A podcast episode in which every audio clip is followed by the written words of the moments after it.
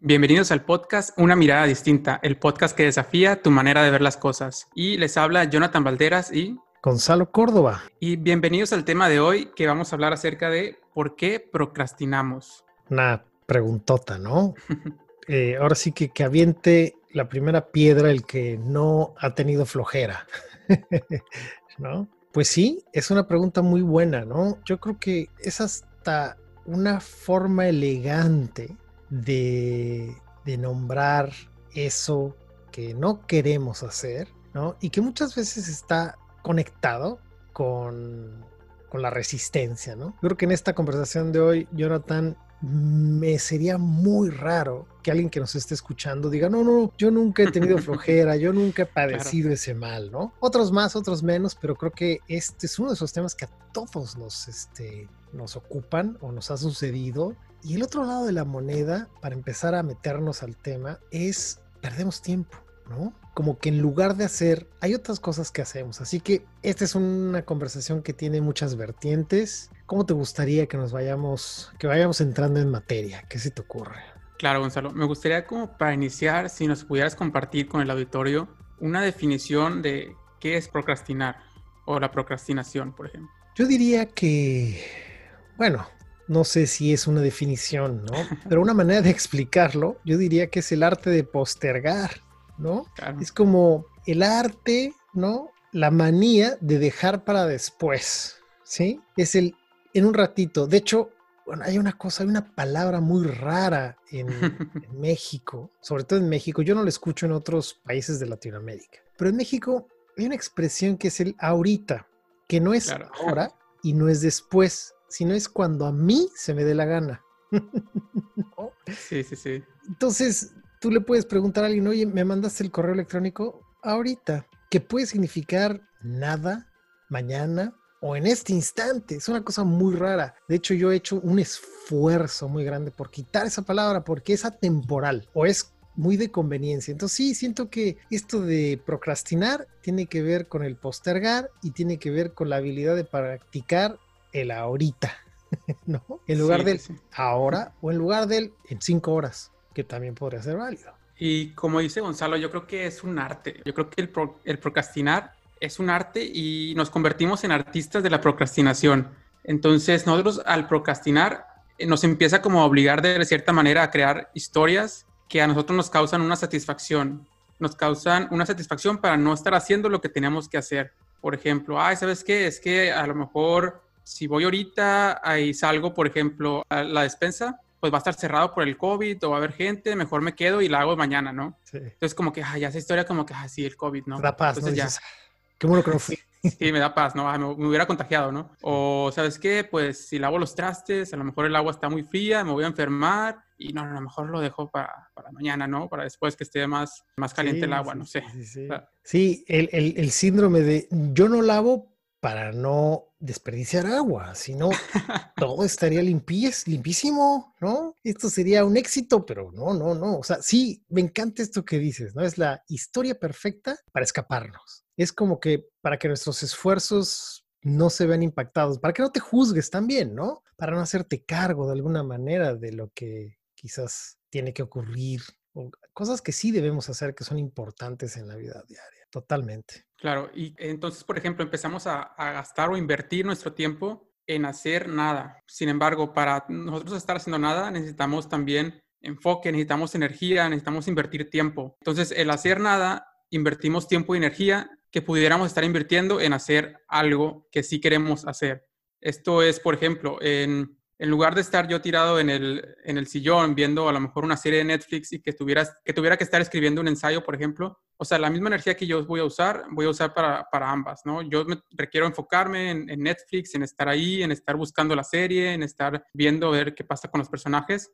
Eso, esa energía y ese tiempo yo lo podría haber invertido en, en otra cosa, ¿no? Claro. Claro, totalmente. Es un concepto que a mí me encanta cuando trabajo con, mis clientes, cuando hago este tipo de intervenciones incluso organizacionales. Hay gente que se defiende, no, pero yo no hice nada. No, no, no, no, a ver, momento. No hacer nada es algo. Y ese algo, como tú lo acabas de decir, implica energía, ¿sí? Estar en la hamaca descansando implica una energía y es fantástico, es delicioso, ¿no? Pero nos podemos gastar la misma energía no haciendo nada que terminando el proyecto o haciendo la llamada telefónica o creando la nueva estrategia de la empresa o simplemente reflexionando con nuestra pareja. En fin, creo que hay algo muy importante, ¿no? Yo me doy cuenta que eh, nosotros desde muy pequeñitos, ¿no? Desde muy chicos nos hacemos unos expertos, ¿no? En procrastinar.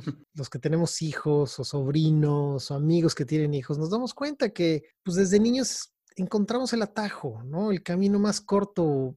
Si puedo aventar desde lejos la basura para no caminar de la sala a la cocina, lo hacemos, ¿no? Siempre estamos encontrando, ¿no? El, el menor esfuerzo. Y creo que eso también es la naturaleza humana. Es importante recordarlo. Y oigan, no está mal, ¿no? Es parte de, de si decidimos que eso nos funciona, es interesante, pero hay consecuencias y cosas que vamos a ver en los momentos también. Sí, y yo creo que estamos tan anestesiados al procrastinar o estamos tan acostumbrados a esto que inclusive cuando estamos procrastinando algo, empezamos a decir que no estamos haciendo nada, cuando en realidad, ¿qué hacemos mientras hacemos, mientras decimos que estamos haciendo nada? En realidad para nosotros es como una respuesta como muy, muy general, ¿no? ¿Qué haces? No, pues nada. ¿Y tú? No, pues tampoco nada. Porque estamos tan acostumbrados a decir que no estamos haciendo nada que en realidad estamos haciendo algo. Si nos paramos un momento a voltear a ver qué estamos haciendo, pues sí, estamos a lo mejor viendo la tele, estamos viendo una serie, estamos a lo mejor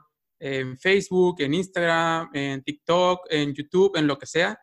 Sin embargo, a lo mejor no estamos como que haciendo nada, sin embargo, estamos tan acostumbrados a esto de estar perdiendo el tiempo literal que decimos, no, pues nada, nada, y tú nada. Entonces como que nos anestesiamos y decimos, no, pues no estoy haciendo nada, ¿no? Yo no hice nada. Claro, sí, sí, sí, es muy habitual, ¿no? Creo que nos, nos pasa a todos, a todos en algún momento.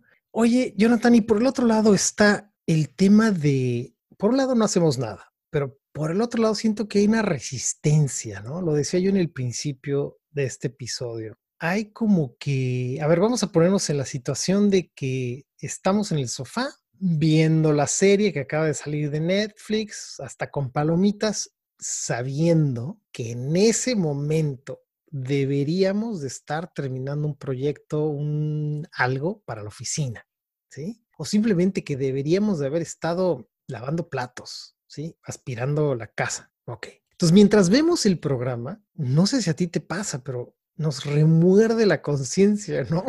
claro. O que dices, yo debería estar haciendo esto. Y pasan otros 10 minutitos y ay, debería, ya hubiera terminado, porque no empecé, pero sigues, ¿no? Y así, ¿no? A mí me pasa, por ejemplo, con el ejercicio, ¿no? Que es una de mis cosas favoritas de hacer, pero el día que procrastino mi entrenamiento, la pago horrible, sufro, porque por dentro estoy, ya hubiera corrido, ya hubiera terminado, uf, ¿qué va a decir mi coach, mi entrenador, que no terminé hoy el ejercicio? Estoy, me estoy castigando. Entonces creo que es importante recordarle a la gente que en ese ir y venir de la supuesta nada, que ya sabemos que es algo, que en este caso el, ejemplo es Netflix, por dentro nos estamos castigando. Y esto es gratuito, ¿sí? Es gratuito. Nadie nos está obligando a tener este sufrimiento interno. Es incómodo, además, ¿no? Te levantas y dices, bueno, ya, ok, ya voy a lavar los platos y estás solo, ¿no? Nadie te está obligando. Sí, sí, sí. Sí, y yo creo que aquí viene la frase de lo que resistes, persiste porque por más que te estés resistiendo a esa tarea o a ese proyecto o a eso que estás haciendo, tarde o temprano, si es necesario que lo hagas, lo vas a tener que hacer. Entonces simplemente estás alargándote, alargando, alargando el tiempo, postergando, y en ese postergar, en ese tiempo, en ese lapso, estás tú autocastigándote y sufriendo, como dice Gonzalo, de a gratis. Entonces no estás a gusto y no estás ni siquiera o sea, ni siquiera estás ya, ya, satisfecho con lo que estás haciendo y ni siquiera estás haciendo lo que te corresponde hacer. Entonces, yo creo que también entramos a esto de empezar a hacer todo menos aquello que teníamos que hacer. O sea, un ejemplo, imagínate que tú eres un escritor, ¿no? Entonces tú tienes que escribir tu siguiente capítulo de libro. Entonces tú estás postergando y postergando y vas de una, de una habitación a otra y luego vas a la cocina y ves que hay trastes sucios y dices, ah, bueno, déjame, déjame lavarlos, ¿no? Pues es el mejor momento para lavar trastes. Y te pones a lavar trastes y luego vas y ves la ropa sucia, déjame pongo a lavar la ropa sucia, es el mejor momento para lavar la ropa, ¿no? Te pones a lavar la ropa y luego, ah, mira, ya son las nueve, es la hora de la novela, ¿no? Te pones a ver la novela y al final se te acaba el día y no escribiste ni siquiera una palabra de tu, de tu, episodio por estar haciendo nada en acciones que simplemente no eran relevantes, simplemente estabas buscando como una manera de escapar de, ese, de eso que tenías que hacer. Totalmente, yo me quedé con una duda. ¿Qué novela? ¿A qué novela te refieres, Jonathan? No, no sé, la verdad, es que ahorita ya todo está en Netflix. ¿Qué se me hace que, que sí te aventabas la Rosa de Guadalupe? Sí, fíjate que la Rosa de Guadalupe era más temprano. No, no, a las nueve no sé qué sea, la verdad. ni yo, ¿eh? Ni yo. No, no, no, es totalmente cierto. O sea, nos inventamos cualquier excusa, todas las tareas son preferibles en lugar de lo que realmente es crítico, es importante, hay que hacer, ¿no? O sea, como que, no sé si te pasa a ti o la gente que nos escucha, como que lo empujamos al final, ¿no? Así, no, ya lo último, ya lo último, para que no se me acabe nada, la obligación al último. Todo lo demás o todo lo que es fácil, lo que juzgamos de que no tiene bronca, pues te la avientas primero, ¿no? Pero es muy loco. Incluso en la escuela, ¿no? no sé si a ti te pasaba, o sea, yo me acuerdo que estudiar para el examen de matemática era un minuto antes de entrar al examen. Pero estudiar para el examen, no sé, de la materia que me gustaba, a mí me gustaba biología, me gustaba historia, ¿no? Este, pero todas las demás, todas las que se necesitaba cerebro, ¿no? Química, física, biología, no, no, no, o sea, tenía más tiempo para hacer acordeones que para estudiar, así de fácil, ¿no? Estadística descriptiva, bueno, o sea, no, no, no, es increíble, ¿no? Esto nos pasa a todos. Claro, como yo les, les doy un ejemplo, a ver si algún desarrollador de software nos está escuchando. que cuando tenemos alguna tarea que es, por ejemplo, una tarea que manualmente nos lleva a lo mejor cinco minutos, la queremos automatizar y en esa automatización nos llevan dos semanas de automatización, pero pues yo la tarea ya, pues, o sea, es como procrastinar esos cinco minutos simplemente como para tener algo que hacer, ¿no? Y ya al final lo automatizo en dos semanas, algo que pude haber hecho en cinco minutos, ¿no? O sea, es como que una una paradoja interesante en los desarrolladores que tenemos. Está muy bueno. Es un mundo también. Estoy seguro que los que nos están escuchando y se relacionan con esto, ya, ya se, primero se rieron bastante y también entienden que esto es común, ¿no? Es a veces más largo la solución que estamos buscando al problema que el problema mismo. O sea, es más complejo. Entonces creo que esto es interesante también. Oye, yo no quisiera dejar escapar aquí este tema de la resistencia, porque quiero movernos o, que la gente pueda escuchar que dentro del el procrastinar hay aprendizaje. ¿Sí? Que sí podemos aprender de estos momentos, que somos capaces de que cuando detectamos qué es lo que resistimos, en ese momento se abre una ventana de oportunidad. Y en ese instante nos podemos ver a nosotros mismos y darnos cuenta que eso constituye nuestra identidad. O sea, lo que estoy diciendo, espero que se entienda. Si no, por favor, ayúdame porque nos permite que la gente también nos entienda, ¿no? Pero el, ejemplo más grande o más fácil, perdón, que puedo poner es, eh, yo viajo mucho, ¿no? Históricamente he viajado mucho a muchos lugares y muchas veces no me quiero levantar a correr cinco kilómetros. Me ha ocurrido mucho, mucho, mucho. O sea que viajé muchas horas a Europa o no sé dónde y, yo sé que algo para mi salud mental es correr diario.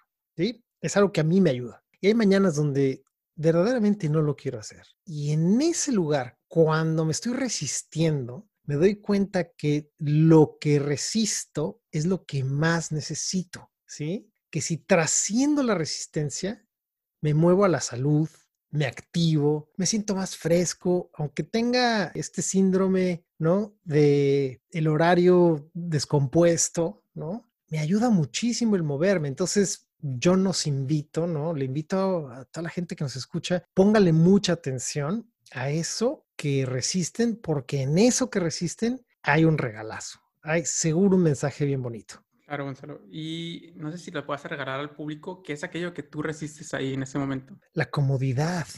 O sea, porque es muy rico estar, ¿no? En la cama, calientito, este, ¿no? Te das una vuelta por un lado para el otro. Ese momento que seguro a todos nos pasa, cuando suena la alarma y dices, cinco, cinco minutos más.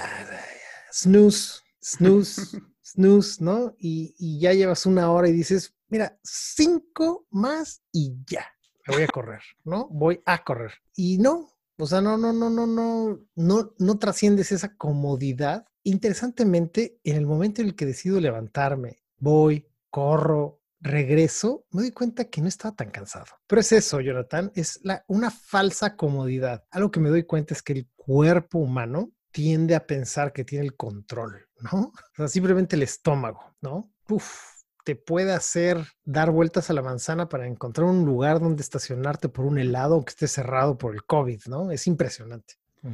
Sí, y yo también creo ahorita que dices eso. Bueno, primero que nada quisiera hacer un comentario de que esa alarma despertó a todo el edificio menos al que debería despertar, ¿no? Eso totalmente, sí. O sea, ya despertaste a toda la familia, menos tú te has levantado. Sí, sí, hasta tu perro dice, ¿qué onda? Ya, ya, ya, párale, ¿no? Sí. Y algo que también me viene es que somos al ser seres humanos, pues nos distraemos muy fácilmente y también tenemos como que esta búsqueda de placer o satisfacción instantánea, ¿no? Satisfacción express y sobre todo en estos, en estos tiempos modernos. Entonces, para mí a lo mejor, ¿qué es más fácil? ¿Escribir el capítulo o lavar los trastes? Lavar los trastes a lo mejor me lleva cinco minutos, escribir el capítulo tal vez me lleva una, una hora, dos horas, dependiendo, ¿no? Entonces, yo lavo los trastes y al momento de terminar de lavar los trastes, yo siento como que una satisfacción. Eso también hay que poner atención porque entonces estamos buscando una satisfacción instantánea. Sin embargo, esa satisfacción es efímera. Se nos va a ir de un momento a otro porque va a volver otra vez el pensamiento y la resistencia de que no estamos haciendo aquello que debemos estar haciendo. Entonces, no vale tanto la pena el, hecho de ir a buscar esa satisfacción express en ese, en ese tipo de acciones, simplemente porque se nos va a ir, no nos va a durar. Sin embargo, si yo me, si yo me siento y me escribo ese capítulo que tengo que escribir y lo termino, esa satisfacción nos va a durar más que a lo mejor el hecho de haber lavado los trastes y hacer todo el aseo de la casa. Totalmente, totalmente. Muy, muy, este, muy claro. Creo que esto es una manera de ya empezar a moverse a soluciones, ¿sí? Eh, en el momento en el que estamos satisfechos, es más fácil que terminemos con la actividad, con la tarea, con el pensamiento. Pero si no nos conectamos con la satisfacción humana, nos jala más la distracción, ¿no? Algo que creo que es importante también aquí subrayar, ¿no? Yo lo voy a ofrecer y con la esperanza de que nos podamos inspirar juntos. Eh, lo siguiente, tengo la sensación de que a veces pensamos que los seres humanos solamente podemos crear a través de lo material, ¿sí? Pero nosotros tenemos uno de nuestros grandes regalos es que nosotros somos energía, ¿sí? Esto, no estoy hablando de mover con las manos, la telequinesis. No, no, no, no. Literalmente nosotros somos un campo electromagnético. Y entonces, si yo entiendo qué importante es el papel del mundo emocional con respecto de mi energía, esto me permite crear ya en la acción cosas de manera mucho más poderosa. Y un ejemplo sería, si yo me despierto y de entrada, ya al abrir los ojos, digo, maldición, qué horror estar vivo, me va a costar muchísimo trabajo sentarme a escribir una hora el libro que quiero terminar. Pero si me muevo, por ejemplo, a emociones poderosas como la gratitud, como la aceptación, como la alegría, como la compasión, la ambición, en el mejor sentido de la palabra, la paz, esas emociones, esos estados anímicos está comprobado incluso científicamente que abren otros surcos neuronales que nos permiten entonces trascender las resistencias o la flojera o la procrastinación, como le decimos ahora de manera muy elegante. ¿no? Claro, y yo creo que Gonzalo nos acaba de dar una clave que es el cambiar el estado emocional, ¿no? Porque si yo estoy en un estado de a lo mejor resignación, resentimiento, de que, ah, demonios, otro día más, pues eso, como dice Gonzalo, no nos va a llevar. Sin embargo, si me muevo a la gratitud, a la aceptación, sí.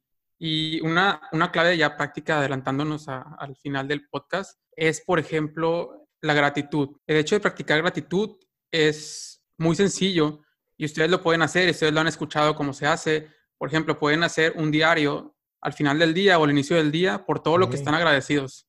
Entonces, eso simplemente el hecho de que ustedes lo lean y el hecho de que ustedes lo vean y el hecho de que ustedes lo escriban, van a, van a ver que si hay cosas realmente importantes en su vida y relevantes por las que podemos estar agradecidos y eso mismo los va a impulsar día a día a seguir haciendo, o sea, estoy agradecido de tener vida, estoy agradecido de tener trabajo, estoy agradecido de tener comida, estoy agradecido de tener un techo, estoy agradecido de, de poder, por ejemplo, tener la creatividad de poder escribir un libro. Todo eso lo, lo, vamos escribiendo y nos va a ir conectando con la gratitud y nos va a ir como que haciendo ese switch del estado emocional a un estado emocional más funcional que nos pueda llevar a, a dejar de procrastinar, por ejemplo. Me encanta esto de la gratitud. Me recuerdas que alguna vez un gran, gran, gran maestro me dijo, la madre de todas las emociones es la gratitud. Y es que es impresionante cuando desarrollamos la capacidad de movernos a ese mundo emocional. Wow, ¿no? O sea, te das cuenta, por ejemplo, de entrada una mañana que estás vivo, que tú eres la expresión máxima de la vida. Y cuando yo entiendo que estoy vivo, en ese momento me acuerdo que voy a morir.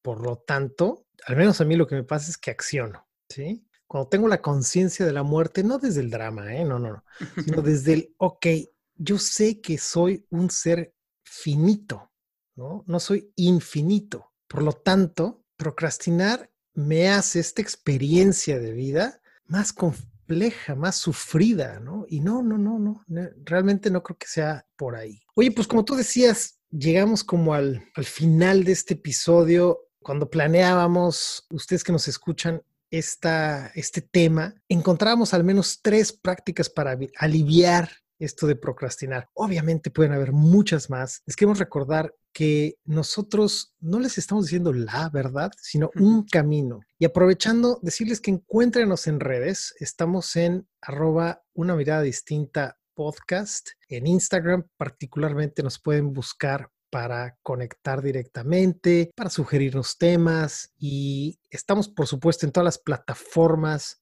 de podcast, pero también tenemos una versión con video en YouTube, en un canal también. Entonces, bueno, pues hablemos de estas tres prácticas para aliviar el procrastinar. Y si te parece bien, Jonathan, ¿por qué no nos cuentas la primera y adelante? Sí, claro. La primera, como dice Gonzalo, ya lo he mencionado anteriormente, es cambia tu narrativa interna. Esto quiere decir que aquello que nos contamos nos constituye como personas. Entonces, si yo cambio mi historia, imaginemos esto como si yo fuera el, el director de mi propia película, por ejemplo. Entonces yo tengo a la mano el guion y yo puedo estar escribiendo cualquier cosa que ese personaje quiero que haga. Entonces, si yo lo cambio de, por ejemplo, este personaje está procrastinando porque no le importa, porque tiene flojera, yo en ese momento puedo cambiar la narrativa, aprovechar esa metáfora y poner lo que tú quieras que, cambie, ¿no? Por ejemplo, este personaje pues es muy proactivo, es muy energético, eh, es muy resolutivo, es creativo, entonces ya ahí yo estoy cambiando la narrativa, ¿no? Me estoy contando una diferente historia que esa historia al final me va a constituir, ¿sí? Claro, claro. Y creo que aquí algo que es extremadamente clave es que esa nueva historia, esa nueva narrativa sea congruente con lo que nosotros queremos crear en la vida. O sea, de manera que si lo que yo digo es que yo quiero hacer un podcast, ¿verdad? Pero no busco los recursos, no le llamo a nadie, no invierto en un micrófono o no trato de entender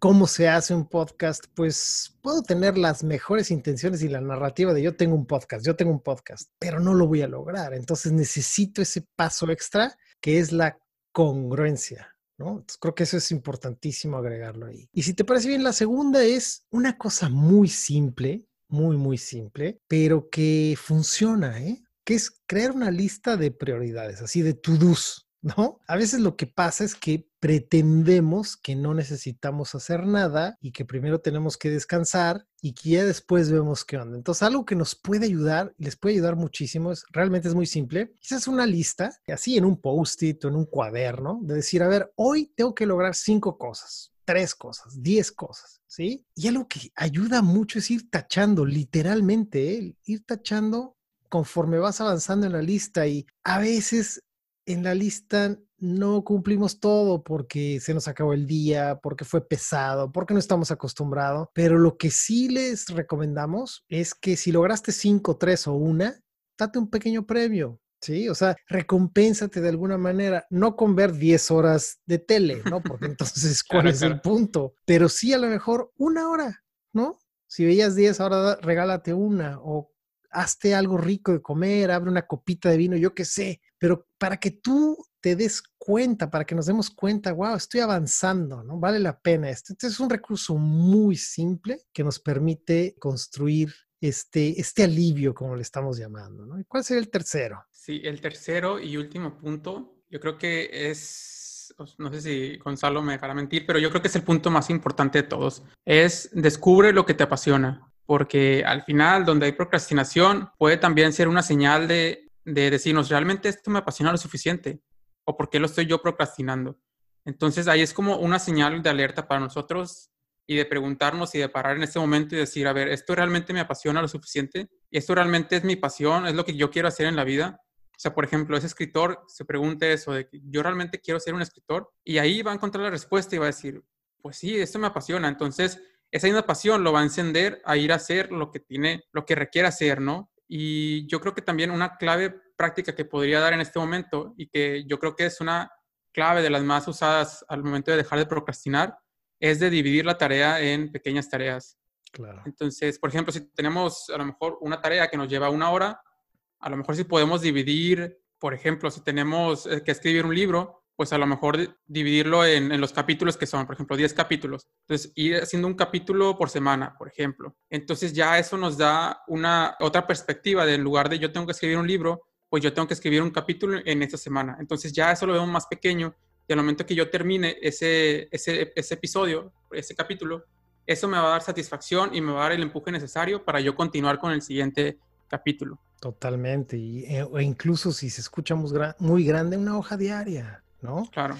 O sea, sí, hagámonos lo fácil, ¿no? tratemos de salirnos de lo complicado, de lo difícil, de lo cansino, ¿no? Yo aquí también pues trataría de cerrar con una idea que tiene mucho que ver con esto, que es realmente conectar con nuestro propósito, que me cae aquí el, el 20, ¿no? De que quizás puede ser un tema muy bonito para la próxima ocasión, cómo descubrimos no solamente lo que nos apasiona, sino nuestro propósito. Yo creo que lo que nos apasiona son las velas del barco, pero el propósito es el timón. Entonces, una vez que hemos encontrado lo que nos apasiona, es muy fácil darle seguimiento, es muy fácil buscar los cómo, ¿no? Pero si no tengo ese, esa ancla o más bien ese, ese motor que me está empujando, muchas veces es donde soltamos y dejamos de ser consistentes, ¿no? Que la vida creo que esto es muy importante. Si tú le preguntas a un adolescente que si tiene algún problema para jugar videojuegos, te va a decir, claro que no, porque le encanta, ¿no? O sea, no necesita motivación, le fascina. Pero a ver, dile que lave el coche de su papá, pues obviamente no lo va a querer hacer, porque eso no le apasiona, no, le, no es su propósito, ¿sí? Su propósito, el propósito en la adolescencia es divertirnos.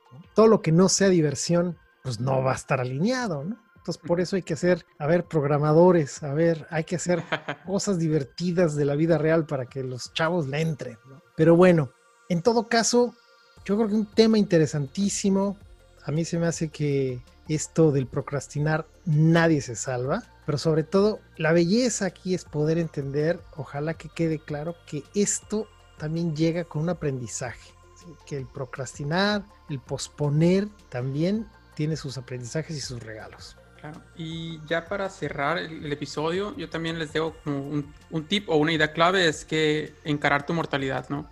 Yo creo que el hecho de encarar nuestra mortalidad día con día y como dijo Gonzalo, no de una manera como fatalista o una manera dramática, sino el simple hecho de reconocer y estar conscientes de eso eso también nos va a ayudar a empezar a hacer lo que realmente es importante para nosotros y lo que realmente nos apasiona. Me encanta, me encanta, buenísimo, hay que tenerlo en cuenta. Pues bueno amigos, yo soy Gonzalo Córdoba. Yo soy Jonathan Valteras. Y les damos las gracias, gracias, gracias por escucharnos. Este fue otro episodio de Una Mirada Distinta. Y bueno, un recordatorio por si ya se les olvidó dónde nos pueden encontrar, Jonathan. Sí, nos pueden encontrar en redes como Una Mirada Distinta Podcast, especialmente en Instagram, que es la red que tenemos más pendiente. Nos pueden enviar sus mensajes, sus mensajes de voz y también nos pueden encontrar en nuestro canal de YouTube como Una Mirada Distinta. Excelente. Pásenlo muy bien, que estén muy bien. Estamos escuchándonos entonces. Muchas gracias. Hasta, la próxima. Escúchanos en Spotify, Anchor, Google Podcast y Apple Podcast como Una Mirada Distinta. Recuerda que también puedes vernos en nuestro canal de YouTube. Suscríbete, deja tus comentarios y tus sugerencias acerca de los temas que te gustaría que hablemos. Encuéntranos en redes sociales como Una Mirada Distinta Podcast en Instagram, Facebook y Twitter. Envíanos tus sugerencias, comentarios y mensajes de voz por Instagram para incluirte en nuestros episodios. Espera un episodio nuevo los viernes. Te invitamos a ser parte de nuestro grupo privado de Facebook, Una Mirada Distinta Podcast, en donde podrás interactuar directamente con nosotros. Sugerir nuevos temas o simplemente debatir tus puntos de vista acerca de los temas que hemos hablado. Tu participación es muy importante para nosotros. No olvides suscribirte y escuchar nuestros episodios anteriores. Sé parte de nuestro proyecto. Recomiéndanos con tus familiares y amigos. Gracias.